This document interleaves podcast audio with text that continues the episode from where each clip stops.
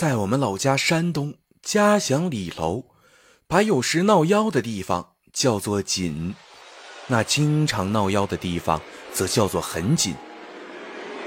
欢迎大家来到今天的夜半鬼谈，我是主播宁宁。今天为大家讲的故事：五岔路口的传说。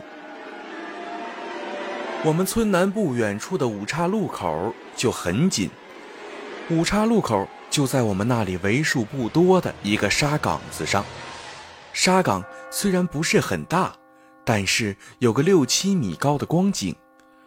五岔路口就交汇在沙岗子的正上方。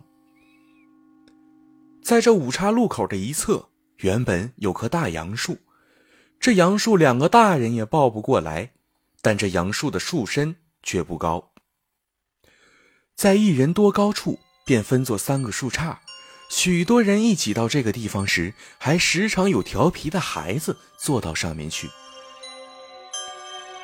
有一位从运城来的说书盲人先生，不知怎么没算计好时辰，走到五岔路口时，天已下黑。他正走着，突然听到一个人问他：“先生，准备到什么地方去？”说书的先生说。我们说书唱戏的没个固定的去处，走到什么地方算什么地方。这时那人说：“要是你没同别人约好，不行就到我们那里说一场吧。”先生说：“你是哪个村的？”那人迟疑了一下说：“我们是大杨庄。”说书的先生听说过李楼不远处有个杨庄。一时也想不起是在里楼的什么方向，就答应了那人。说来那人还倒义气，与他安排了饭食，指定了场所，他就拉开摊子唱起来。那说书的先生虽然看不到听众，但他完全能感受到在场的人不少，周围的气氛十分不错。他赶到的时候不早了，几次想散场。那些听众都让他再唱一会儿，再唱一会儿，于是盛情难却。他还开玩笑说：“要是大家愿意听，我就给你们唱个通宵，直到天到五更时分。”一队上山拉石头的人马从五岔路口经过，他们才发现一个盲人怎么跑到大杨树上唱起戏来了。关于这个事情，我母亲刚过门时。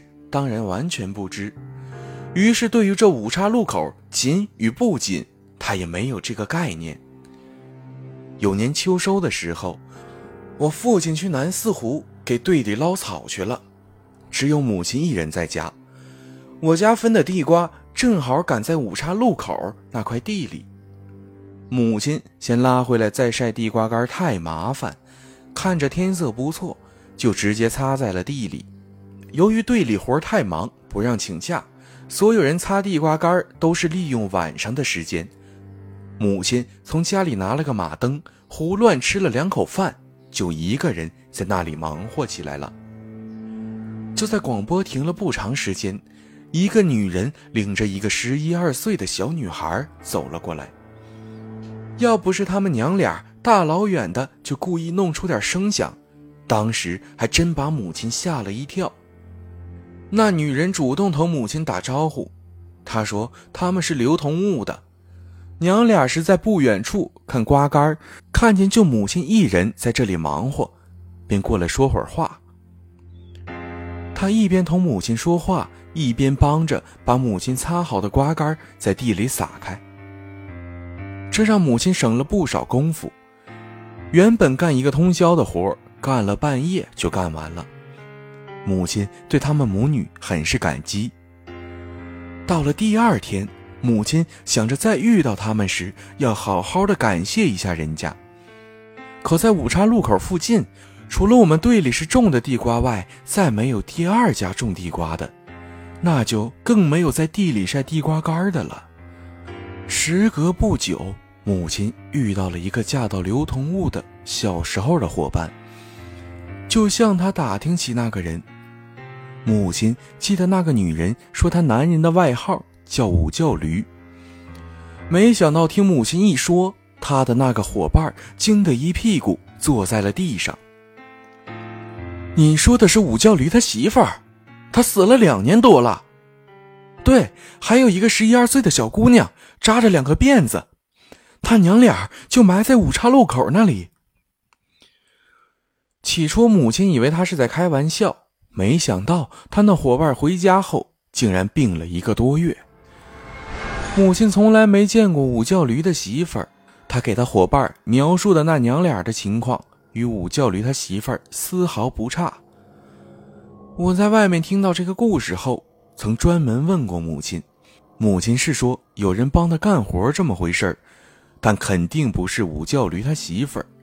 世上根本没有什么鬼不鬼的，只是在我的记忆里，每当清明或是十月一，母亲在给我家的先人上坟时，总是留点草纸在五岔路口烧一烧。